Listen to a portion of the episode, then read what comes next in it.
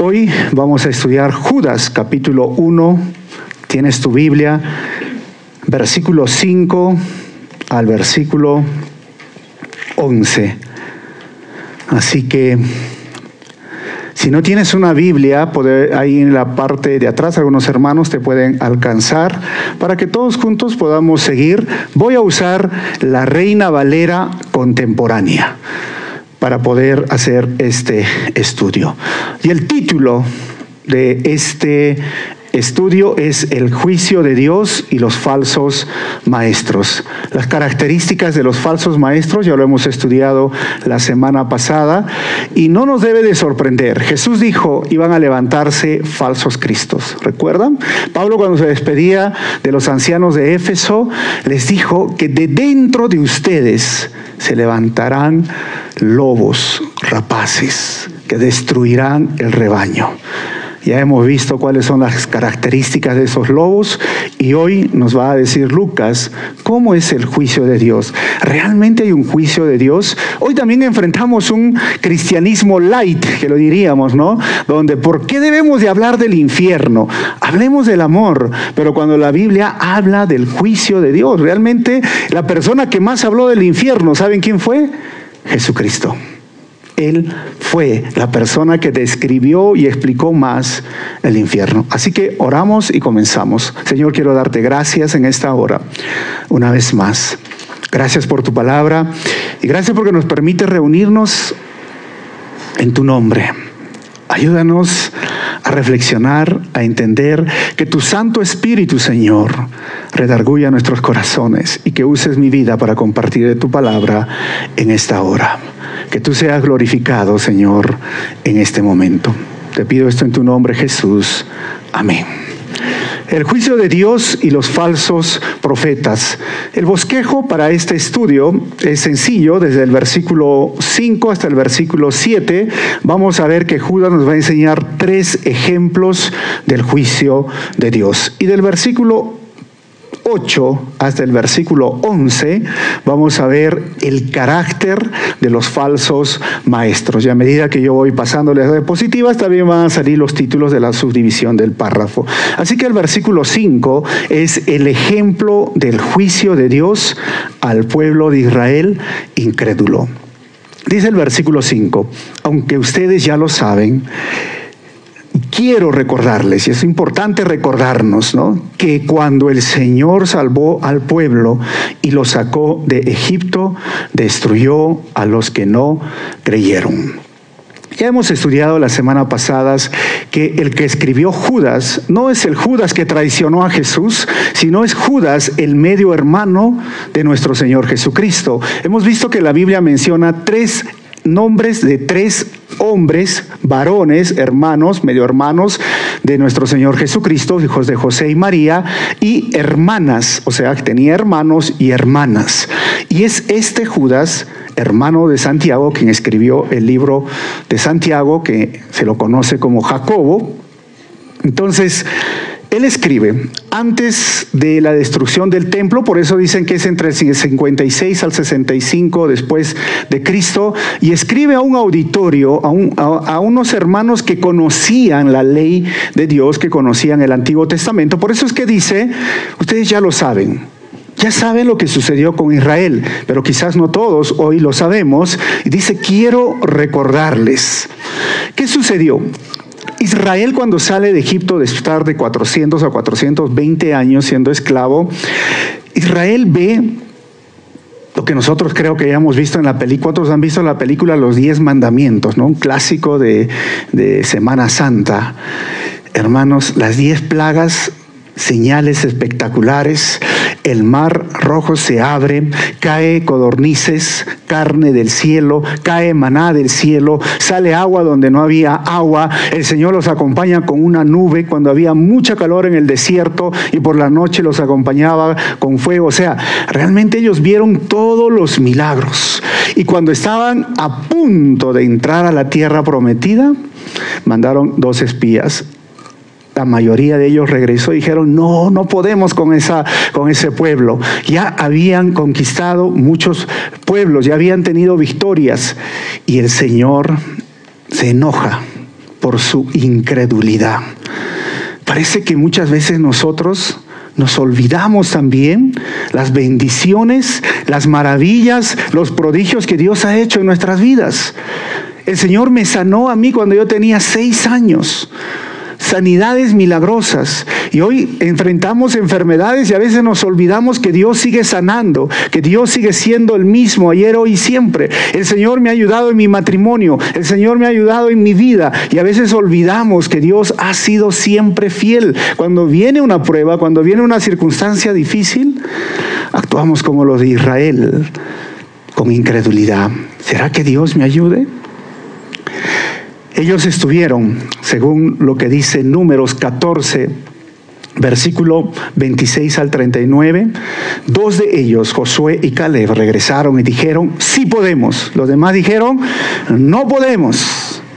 Pero también puede referirse a este evento, y es lo que obviamente habla, hay un evento que en el contexto Judas lo, relaciona, cuando estaban en Sitín, según número 25, Llegaron ahí y muchos de los del pueblo de Israel vieron a las mujeres moabitas y dicen que eran simpáticas, ¿no? Parecían como en la iglesia los jóvenes, pastor, dicen, no, solo feas ahí en la iglesia.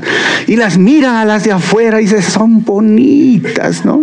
Pero no son tu pueblo, pues le digo, ¿no? Y también dicen las chicas y así de los hombres, no van a pensar que las chicas dicen, puro feo, ay, pastor. Y en la universidad están los Ken, ¿no? Los Ken, eso, a ver, a ver. Ahí están los Ken, los musculosos, y acá todo gordito, jorobadito, pastor. Y dice que en Sitín llegaron y vieron a las mujeres moabitas y el pueblo otra vez, Dios lo mostró como una rebeldía. A lo primero que mencioné, que no tuvieron temor de entrar a la tierra, los mayores de 20 años tuvieron que morir y peregrinaron por 40 años en el desierto. Y en esta ocasión, de número 25, llegaron hasta adorar al dios Quemos, que era el dios de los moabitas, y sabes, murieron 24 mil personas. O sea, lo que está diciendo Judas es que con Dios no se juega es que estos falsos maestros tienen que recordar también que Dios juzgó a su propio pueblo Israel y murieron, literalmente murieron miles de personas y en un día 24 mil personas porque el juicio de Dios es real. Y el siguiente es el ejemplo del juicio de Dios a los ángeles que no guardaron su dignidad. Dice el versículo 6, incluso Ahora ya que se va de Israel se va a Los Ángeles, los ángeles que no cuidaron su dignidad, sino que abandonaron su propia mansión, los ha retenido para siempre en prisiones oscuras. ¿Para cuál? Para el juicio del gran día. Este texto es uno de los textos complicados en la interpretación bíblica, ¿no? Muchas personas dicen, pero ¿qué ángeles? ¿Quiénes son estos ángeles? Ahora, segunda de Pedro, capítulo 2, versículo 4, nos va a ayudar a entender que obviamente son cartas muy parecidas y dice el versículo 4, es un hecho que Dios no perdonó a los ángeles que pecaron, los ángeles pecaron, sino que los arrojó al infierno y los lanzó a oscuras prisiones Miren que dónde están estos ángeles, donde se les vigila para llevarlos a juicio. Y la palabra que usa aquí Pedro de infierno en el griego es el tártarus. Y cuando habla de oscuras prisiones, está hablando de cadenas de oscuridad. Entonces, ¿qué clase de ángeles nos está diciendo ahora tanto Judas como Pedro? Primero, ellos no cuidaron su dignidad. Segundo, ellos abandonaron su propia mansión, o sea, su propio lugar. Tercero, los ha retenido para siempre en prisiones oscuras o con cadenas oscuras. Cuarto, pecaron. Quinto, encerrados en el tártarus. Sexto, lanzados al pozo de la oscuridad, reservados para el juicio. Este, este, estos versículos entonces llevan a la pregunta, pero no es que Satanás y los ángeles están sueltos. ¿Y quiénes son estos ángeles? Pues la Biblia nos enseña claramente que el mundo espiritual es el mundo real. Hay ángeles y hay demonios. Pero estos ángeles tienen que ver mucho con las tradiciones rabínicas. Dos tipos de tradiciones rabínicas respecto a los ángeles, aunque los rabinos creían mucho de la angeología. Ellos creían, por ejemplo, que los ángeles, que cada ciudad tenía un ángel y que cada niño tenía un ángel. Y creo que muchos de ustedes lo han escuchado de esta forma. Pero también hablaba de Isaías 14 cuando dice, ¿cómo has caído, lucero de la mañana? ¿Recuerdan? Los ángeles que cayeron, Satanás, se rebelaron. Era interesante que siempre muestra a este grupo eran rebeldes. Y es más, cuando regresaron los 70, después de predicar con, cuando Jesús los envió, ustedes recuerdan, los envió de dos en dos. ¿Y cómo regresaron los 70? Regresaron, Señor, hemos visto, hemos puesto manos sobre los enfermos y han sanado. Los ciegos ven, los cojos saltan. Y es más, hasta los endemoniados son liberados. ¿Ustedes han visto alguna vez a un ciego recobrar la vista? ¿Han visto a uno que está en silla de ruedas levantarse? ¿A un endemoniado que, que sea liberado? Pues ellos lo vieron. Y estaban, wow, Señor. Y Jesús lo vio como que estaban ya, uy, se sienten superior. Y él dijo, sabes, cuidado, yo vi a Satanás, yo vi a Satanás caer del cielo, pero preocúpate que tu nombre esté escrito en el libro de la vida. Lo que Judas está diciendo aquí es que el orgullo de estos hombres tienen que cuidarse porque Dios no perdonó a esos ángeles. Pero serán este tipo de ángeles, esta clase de ángeles, bueno, la la mayoría de intérpretes coincide y dice que estos ángeles, no estamos hablando de los que se rebelaron con Satanás, sino que es un tipo, una clase de ángeles que menciona Génesis capítulo 6. Si ustedes lo leen, no vamos a leerlo ahora, versículo 1 al 4, que dicen que eran los hijos de Dios que se metieron con las hijas de los hombres, las vieron que eran hermosas tuvieron relaciones sexuales con ellos, dejaron su morada, dejaron su dignidad y como resultado habla que surgieron gigantes que se los llamaba los nefilim. Hoy se han encontrado restos de estos nefilim. Y por esto vino el diluvio. ¿Y qué significaba esto? Estos ángeles estaban tratando de corromper la raza humana con su genética.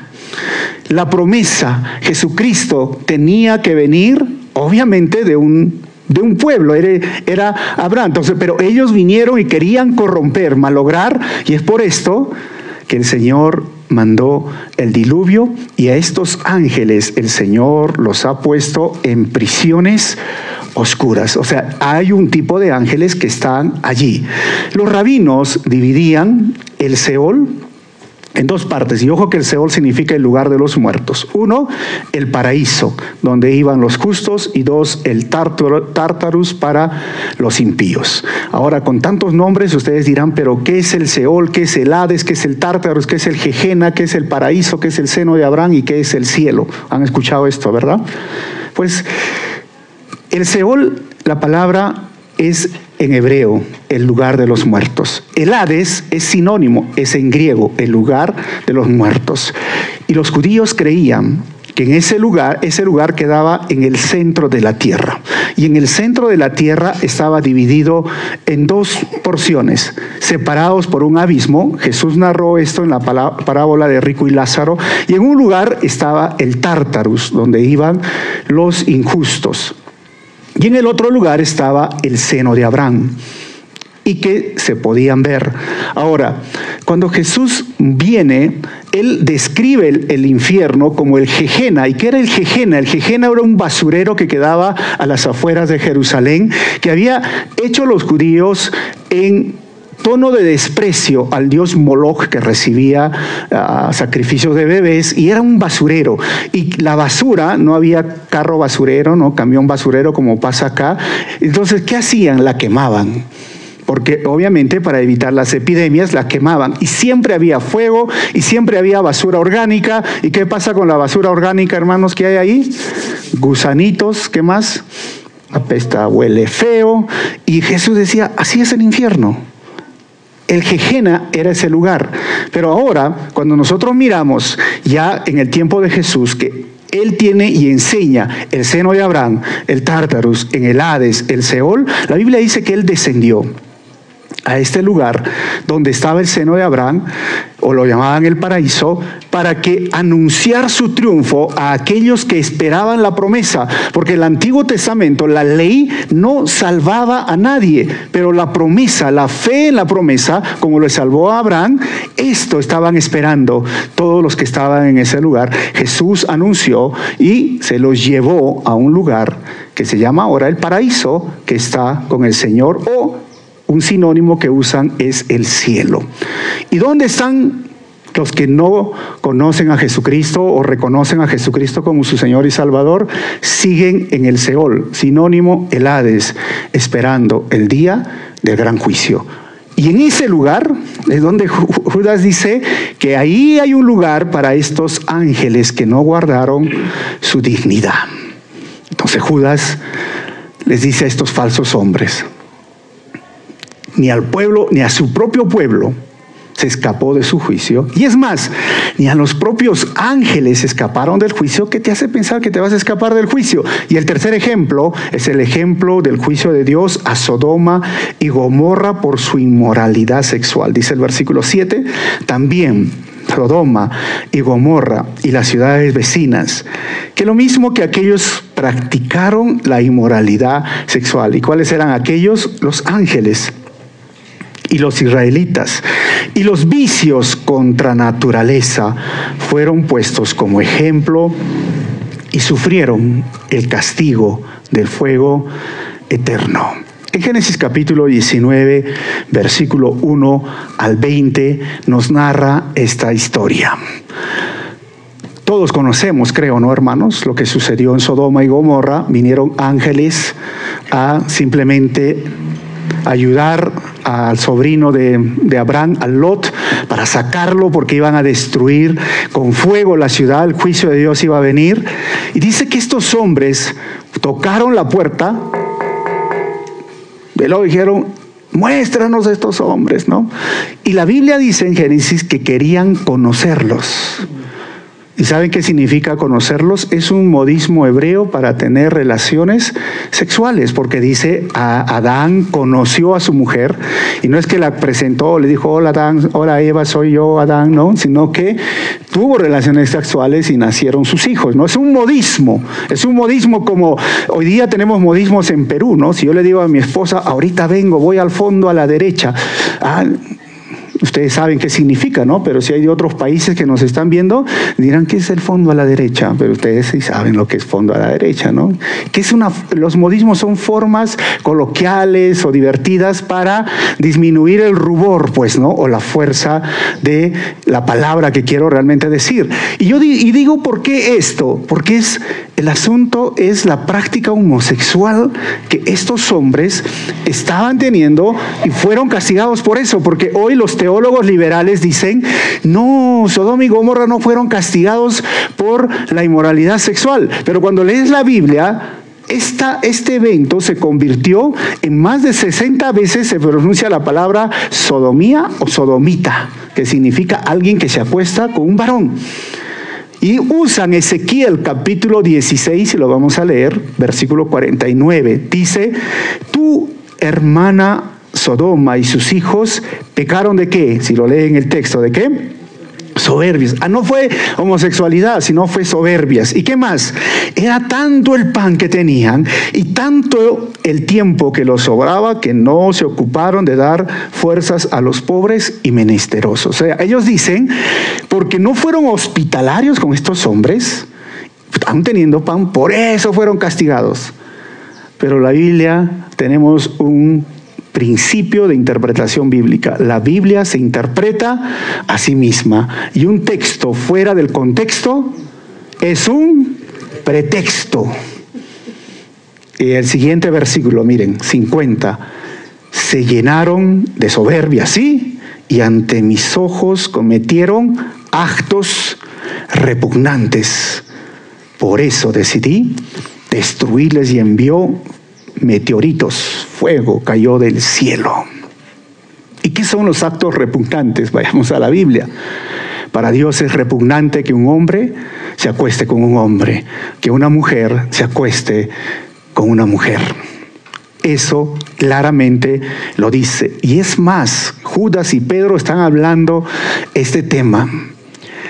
Primera de Corintios capítulo 6, versículo 9 al 11. Pablo dice, ¿No se dan cuenta de lo que hacen, de los que hacen lo malo, no heredarán el reino de Dios? No se engañen a sí mismos. Los que se entregan al pecado sexual o rinden culto a ídolos o cometen adulterio o son prostitutos, y es la palabra sodomita, o practican la homosexualidad o son ladrones. Ya saben qué es ladrón, ¿no? No es el que ladra más, sino es el que roba. O o borrachos, o insultan o estafan a la gente. Ninguno de estos heredará el reino de Dios. Si bien es cierto que nosotros hoy estamos luchando con esta teología queer, la homosexualidad, digamos, hoy que desea y a toda fuerza con la ideología del género, usando el gobierno, quieren decirnos a nosotros que no es un asunto ya moral, sino es un asunto en el cual se debe manejar desde la política y de la inclusión social, etcétera, etcétera. Realmente la Biblia no concilia, o sea, la Biblia realmente lo trata como un pecado desde el punto de vista psiquiátrico o psicológico, la homosexualidad siempre ha sido catalogada como una enfermedad en la cabeza. Ya en el año 71, en, Estados Unidos, por los activistas, por los que salen a la calle a gritar, fue retirado dentro de las patologías o de los problemas psiquiátricos que existían, pero no por cuestiones científicas. Pero, ¿qué debe hacer la iglesia? La iglesia no debe de ser en esta palabra que lo llaman homofóbica, ¿no? Aunque está mal dicha, porque fobia es un miedo que yo tengo y el homo es el ser humano, el hombre, y yo no puedo tener miedo al hombre, ¿no? Al fin, el homofóbico sería alguien que no acepta que es hombre, más o menos, ¿no? Pero ya que se ha usado de forma peyorativa para decir que hay el odio a una persona homosexual es la homofobia, diría la iglesia no debe ser homofóbica. O sea, la iglesia debe ser conciliadora.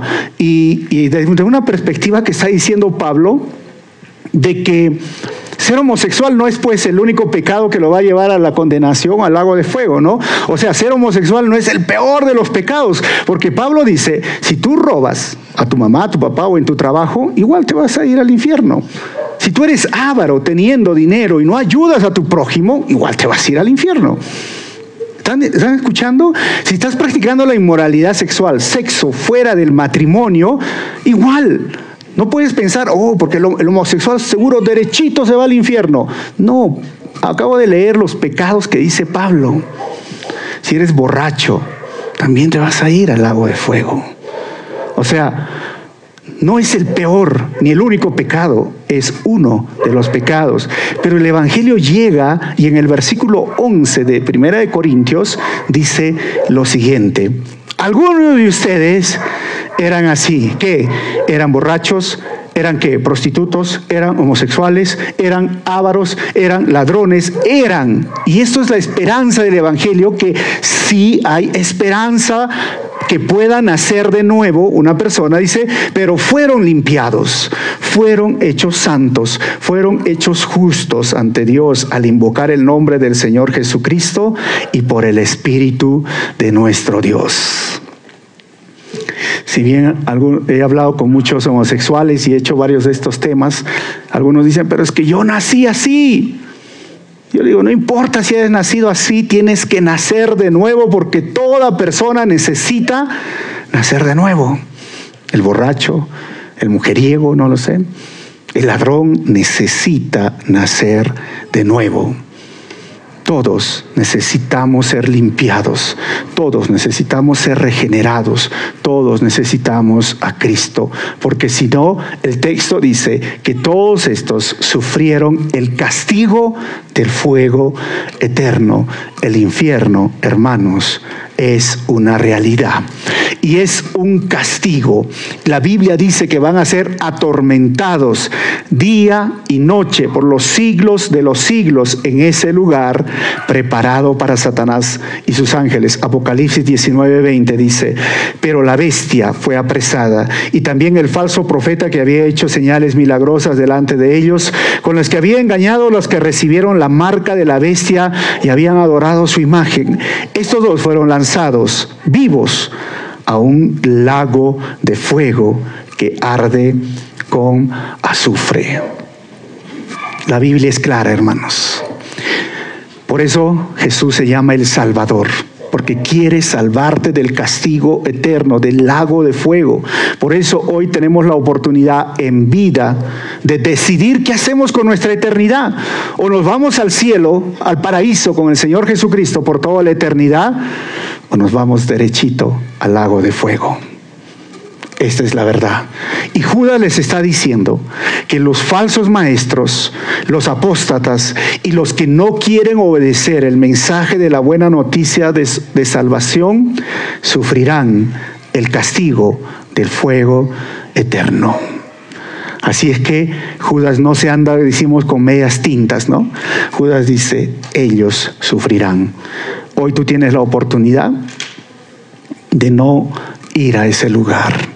Solo la gracia, solo la misericordia del Señor nos puede salvar. Así que hasta este momento, entonces, este es el tercer ejemplo de rebelión del Antiguo Testamento que envuelve, miren, estas actividades sexuales, porque ese es el punto, actividades sexuales fuera del plan de Dios reveladas sobre el matrimonio. Primero, la adoración cananita de la fertilidad en Sitín, que lo hemos visto en número 25. Segundo, el intento de los ángeles de mezclar el orden de la creación creación, tanto en Génesis capítulo 6, versículo 1 al 4 y 2 de Pedro 2, 4 lo hemos visto, y la actividad homosexual de Sodoma y Gomorra hacia los ángeles que está en Génesis 19 y 2 de Pedro que hemos leído. Y por el contexto, entonces, nos damos cuenta que estos falsos maestros ya tenían la idea gnóstica. No sé si ustedes han visto en los paraderos, hay unos papelitos y es G-N-O-S-I-S, gnosis, ¿han visto o no? Hasta el día de hoy existe. ¿Y qué dice esta perspectiva gnóstica? Los gnósticos dicen que la materia es mala. Amén, gracias Martín. La materia es mala y el espíritu es bueno. Ahora, hay una división entre la materia y el espíritu. A medida que yo voy conociendo más y conociendo más y obteniendo más conocimiento, mi espíritu se eleva y puedo llegar a unos niveles superiores. A ellos lo llamaban los eones. Y hasta puedo teletransportarme de este mundo. Y la materia es mala. Entonces, como la materia es mala, lo que sucede en el cuerpo pues no le afecta al conocimiento o a tu espíritu.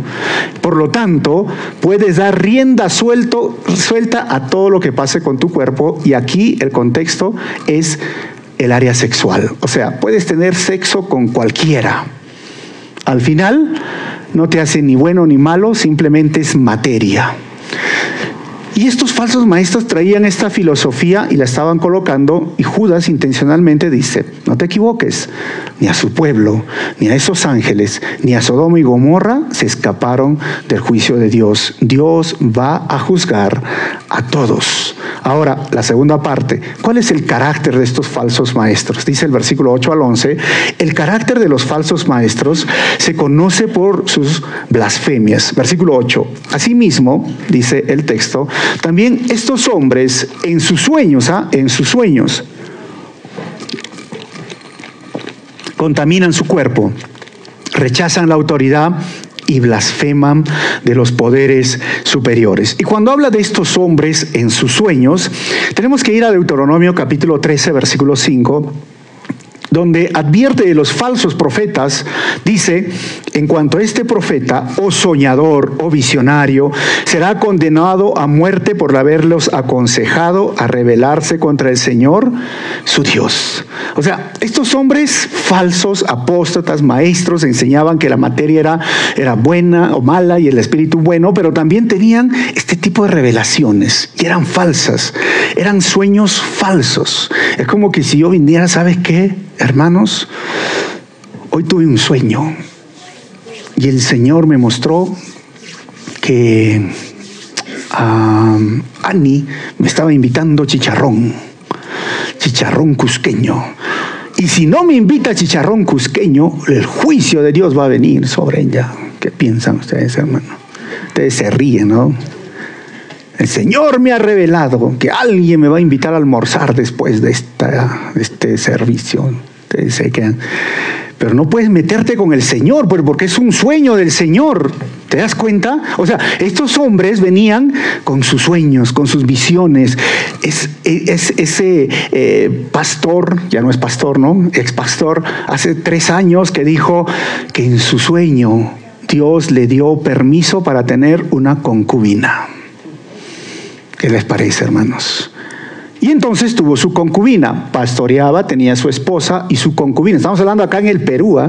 y podríamos hablar un montón de ejemplos que hay en el mundo de sueños, revelaciones. ¿Y qué es? Falso, totalmente falsos.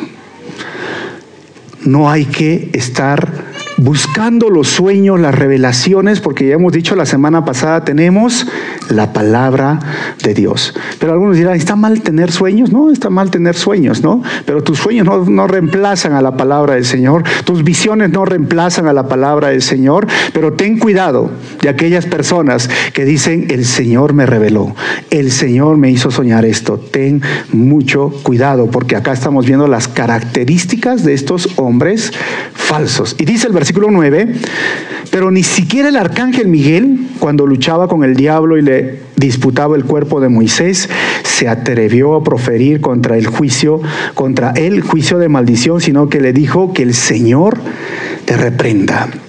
O sea, Lucas está, Lucas, perdón, Judas está diciendo estos falsos maestros son atrevidos, prepotentes, y tristemente hoy siguen existiendo estos falsos profetas. En la televisión, en el canal Enlace, salen estos falsos profetas, ¿sabían? Un día salió uno de ellos y cuando era la Copa Mundial, se fue a Argentina y ¿qué dijo? El Señor me ha revelado que Argentina va a ser campeón del mundo y todos los argentinos, amén. Y en primera ronda lo eliminaron a quién? Los argentinos. Se fue a Ecuador y había una mujer que era de su iglesia que se presentó para ser candidata para la presidencia. ¿Y qué dijo? El Señor me ha revelado que esta mujer va a ser presidenta. ¿Y qué pasó? Es un hombre presidente, ¿no? Y es famoso, ¿ah? Él agarró en la televisión y dijo, declaro y decreto el avance del coronavirus. Y lo habló, le habló al coronavirus, porque así te dicen, esta teología y fe y prosperidad, detengo al coronavirus, coronavirus, a ti te, no, no es coronavirus el que está acá, ¿no? Sino, a ti te digo coronavirus, hasta ahí llegaste. Y el coronavirus llegó al Perú, hermanos ha matado a muchas personas, se ha llevado muchas buenas personas. ¿Y tú qué dices? ¿Hay algo? En, ¿Dios falló? No, Dios no falló, sino que muchos le están mirando al hombre y están viendo falsos profetas. Y Dios dijo, esos falsos profetas no le hagan caso. ¿Y cómo sé que es un falso profeta? Pues que dijo una profecía y no se cumplió. ¿Y qué sigues escuchando esos canales de televisión que solamente enseñan barrabasadas, diría yo, ¿no, hermanos? Y Lucas dice, ni siquiera el arcángel Miguel. ¿Y quién era el arcángel Miguel, hermanos? La palabra Miguel significa quién es como Dios. Y la palabra diablo significa el adversario. Y ahí estaban los dos. Y es curioso ahora lo que dice Judas, ¿no? Porque lo que hablaba de la angiología sacaba de este libro apócrifo que se llama Enoch, de la cual han sacado esa película El Arca de Noé. ¿Cuántos han visto la última del Arca de Noé? ¿Han visto? No. Ángeles que tienen redención, ángeles como piedras, no sé ya. Y aquí saca, Judas es curioso, que habla de este tema donde se están peleando o se están enfrentando por el cuerpo de Moisés. Moisés estuvo mirando desde una montaña la tierra prometida, pero no entró. Y así que el diablo dice que reclamaba el cuerpo de Moisés, porque él decía, Moisés es un asesino, mató a un egipcio, por lo tanto, y como la materia era mala, igual, esta es materia, yo me lo voy a llevar. Pero Miguel había sido obviamente llevado por el Señor encargado para llevar el cuerpo de Moisés. ¿Y de dónde saca esto Judas? Pues del libro apócrifo que se llama La Asunción de Moisés. Por eso es que Judas, algunos no lo querían al principio de la iglesia porque menciona dos libros apócrifos. Y lo que está diciendo al final Judas es que el arcángel, que era básicamente el de Israel, el, príncipe, el ángel y el arcángel de más alto rango se peleó con el otro que es el diablo de otro del mismo rango, ni él se atrevió a decir lo que estos maestros hablaban. Y sabes, esto me hace recordar a esta doctrina que surgió en la iglesia que se llama la guerra espiritual. ¿Cuántos han escuchado esto? Vamos a guerrear, ¿no? Pastores que salen con su traje de comando y empiezan a echar aceite por acá, echan sal, echan flechas y por acá y por acá y lo atan a Satanás con cadenas y grillo, te ato con nudo ciego, te encierro en cadenas con barrotes, con cinco candados y sigue suelto Satanás, ¿no? Entonces, así hablan, Ah, Satanás, cachudo, el chanclas, ¿no? Tú, rojo, yo soy rojo, pero al rojo, tú te vas a ir al infierno, eres un maldito, Satanás, lo maldicen y todo. Es que no están escuchando ni entendiendo la palabra del Señor, lo que está diciendo Judas, ni el arcángel Miguel, que tiene tan alto rango y se peleó con el mismo Satanás. ¿Y sabes qué le dijo? El Señor te reprenda. Y algunos dirán, está mal, pastor, atar y con cadenas y grillos. Yo diría que el Señor te reprenda es en la autoridad de Cristo, que el Señor te reprenda. Y miren, dice el versículo 10, pero estos blasfeman de las cosas que no conocen y en las que por instinto conocen, se corrompen como animales irracionales. ¿Y qué significa que se corrompen como animales irracionales? Sus instintos animales por el sexo, el pecado y la rebelión dan a rienda suelta. Hermanos, un falso conocimiento de la verdad te llevará a una verdadera destrucción. Porque lo que está diciendo Judas, ellos mismos se van a destruir. Vamos a terminar con el versículo 11. ¿Cuál es el carácter entonces de los falsos maestros? El carácter de los falsos maestros es igual al de Caín. Dice el versículo 11, lástima de ellos porque han seguido el camino de Caín. ¿Se acuerdan de Caín? En Génesis capítulo 4, versículo 1 al 16, él llevó su ofrenda, vegetales y todo, y Abel llevó su animal más gordito, ¿no? El más cachetoncito, lo llevó, lo sacrificaron, y Dios aceptó la ofrenda de Abel y no de Caín. Y algunos dicen, no, es que porque llevó vegetales y el otro carne, ¿no? No, los, vegetales y cereales también eran aceptados por ofrenda por el Señor sino que cuando Dios aceptó en Génesis capítulo 4, versículo 1 16, a la ofrenda de su hermano, Él se llenó de envidia. Él se llenó de celos, él se llenó de amargura y lo buscó a su hermano y lo mató. ¿Se acuerdan esa historia no, hermanos? ¿Y qué significa el camino de Caín? El camino de Caín es vivir en los celos, la envidia, el egocentrismo y permitir que esos sentimientos perjudiquen a tu hermano. En la iglesia surgen estos sentimientos. Cuando a uno de los líderes a veces lo colocan en una mejor posición, o a un hermano dicen, a mí no me quiere, al otro sí me quiere. Y en una cultura a veces, no, no me saludó con cariño, al otro lo saludó fuerte y a mí a las justas me dio la mano. ¿Han visto, no? Y cuando me dio el beso, así me hizo, así me hizo. Al otro lo ha agarrado así, y a mí la cara me ha puesto. ¿O no pasa, hermanos? En un contexto donde se llenan de celos por competencia con su hermano, y Judas dice, estos falsos maestros tienen estas características, solo piensa en ellos, están llenos de celos, hermano, que no te pase a ti. Al final, lo más importante es que nosotros somos aceptados, llamados, ¿delante de quién? Del Señor. Y a veces el pastor o un líder puede estar distraído, ¿no? Yo a veces, yo, es curioso, cuando usted me ve en la oficina de Arequipa o acá mismo, estoy estudiando, estoy sacando mis, todo mi, mi estudio y a veces estoy pensando, meditando, y mi esposa me mira. ¿Qué? Me dice. Ah, ¿Qué? ¿Qué de qué? ¿Tú pues qué? ¿Yo qué? ¿Qué tienes? Ah, no, estoy pensando, reflexionando en el texto, ¿no? Porque ya me ha pasado, estaba en la oficina así, es que yo el texto lo, trabajo, estoy pensando, reflexionando y me pongo, ¿no? Porque para mí esto, uno de los puntos de enseñar la Biblia es que si Judas estuviera acá, o sea, Judas, ¿ah? y me escuchara a mí enseñar la Biblia, Judas me diría, toma tu like, Efraín, eso es lo que he querido decir. Pero si Judas estuviera acá, yo estaría enseñando otras cosas. Judas me dijo, me diría, ¿qué estás hablando? Yo no he querido decir eso. ¿Me entienden? Entonces yo quiero ser fiel al texto y así estoy.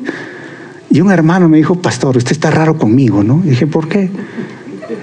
Yo entré a su oficina y, y antes me saludaba con una sonrisa, porque yo estaba así, y entró el hermano, ¿sí, no? Y seguía, no quería perder el punto, y se resintió. ¿Se dan cuenta? Los celos, el egocentrismo, entra, y estos hombres entraron al camino de Caín. Hermanos, al final es más importante la actitud que la ofrenda en sí, cuando nos enseña de Caín y Abel. Ahora, el carácter de los falsos maestros es igual al de Balaam. No es Balaam Rodríguez, el jugador de fútbol, o si acaso. se dice, lástima de ellos por amor al dinero cayeron en el error de Balán. Obviamente los que conocieron su carta sabían quién era Caín, Balán, pero ustedes han escuchado de Balán.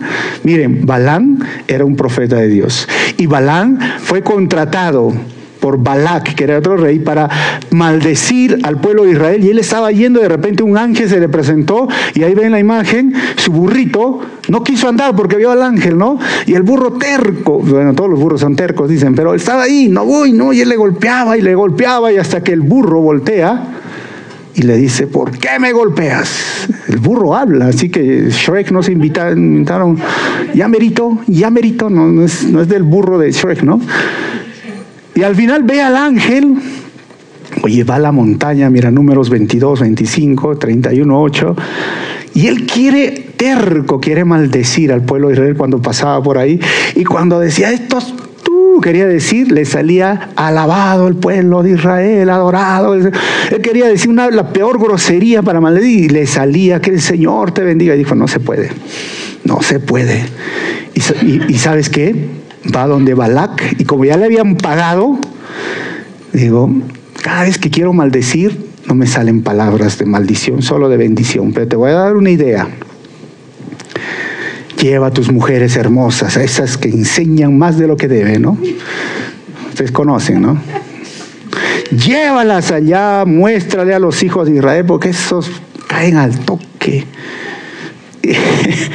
y los vas a mezclar en su pueblo y van a tener relaciones sexuales con ellos y a eso le amarga, le enoja a Dios y ahí vas a ver cómo Dios mismo los va a desechar. O sea, Balán es aquel hombre que enseña a pecar a otro. Y yo contaría las veces de personas, de jóvenes, señoritas que han venido a la iglesia y que enseñan a pecar a otros. Historias de jóvenes que dicen, el pastor no se va a enterar, empecemos con una copita, ¿no? Otra copita, otra copita, después, adiós, nadie me lo toca, ¿no? Adiós, mi pata, mi amigo. y ya pecaron. O personas que les gusta hacer gancho, ¿no? Haces gancho, gancho, gancho, gancho. Y al final seducen hombres, mujeres, están cayendo en inmoralidad sexual. Tengan mucho cuidado. El error de Balaam en este punto es involucrarse en la obra de Dios por amor al dinero se involucró. Y ese es otro de los pecados que se ve. Y ser permisivo en los asuntos morales o sexuales. Porque a mí dicen, no, pero ¿cuál es el problema? ¿Cuál es el problema, hermano? ¿Cuál es el problema, no? No es cuál es el problema. Pero obviamente Él vendió sus dones y nosotros no debemos vender nuestros dones espirituales, especialmente los que enseñamos la, Biblia, por fines de lucro. 11c, el carácter de los falsos maestros, al igual que el de Core. Dice, lástima de ellos, y murieron en la rebelión de Coré. Ahora, ¿qué es Coré? En Números capítulo 14, 16, versículo 1 al 35, cuando Dios instituyó a Moisés y a su hermano Aarón y su descendencia de Aarón, que iban a ser los sacerdotes, Coré dijo, no es justo. Dios también habló por mí, Dios también habla, no es así. Y el Señor le dice, Déjalo, déjalo que hablen, que murmuren. Mañana a esta hora, así como este carpa, tráelos aquí, delante de todos ellos, ¿ya? Tráelos acá. Y yo les voy a decir quién es el que yo he delegado, dijo el Señor. Y trajo a Coré y su familia y cayó fuego del cielo, hermanos. Y los consumió a todos ellos en un momento chicharrón. No, pero no chicharrón de que les gusta, o sea, totalmente feo, horrible, los mató. ¿Y qué significa la rebelión de Coré? La rebelión de Coré es desear tener poder en el liderazgo y para lograrlo desterrar a los líderes que Dios levantó entre su pueblo. Es triste que en el sur, a veces están creciendo las iglesias, pero por divisiones, hermanos. No porque están ganando nuevos creyentes. ¿Por qué? Porque hay rebeldes, hay personas en la iglesia que no quieren someterse a la autoridad que Dios ha delegado. Y tienen esa sangre RH vengativa, creo, ¿no? Porque se andan peleando y rebelando contra todo el mundo que el Señor ha puesto. Pastores, maestros, ha delegado un cuerpo y ellos se rebelan.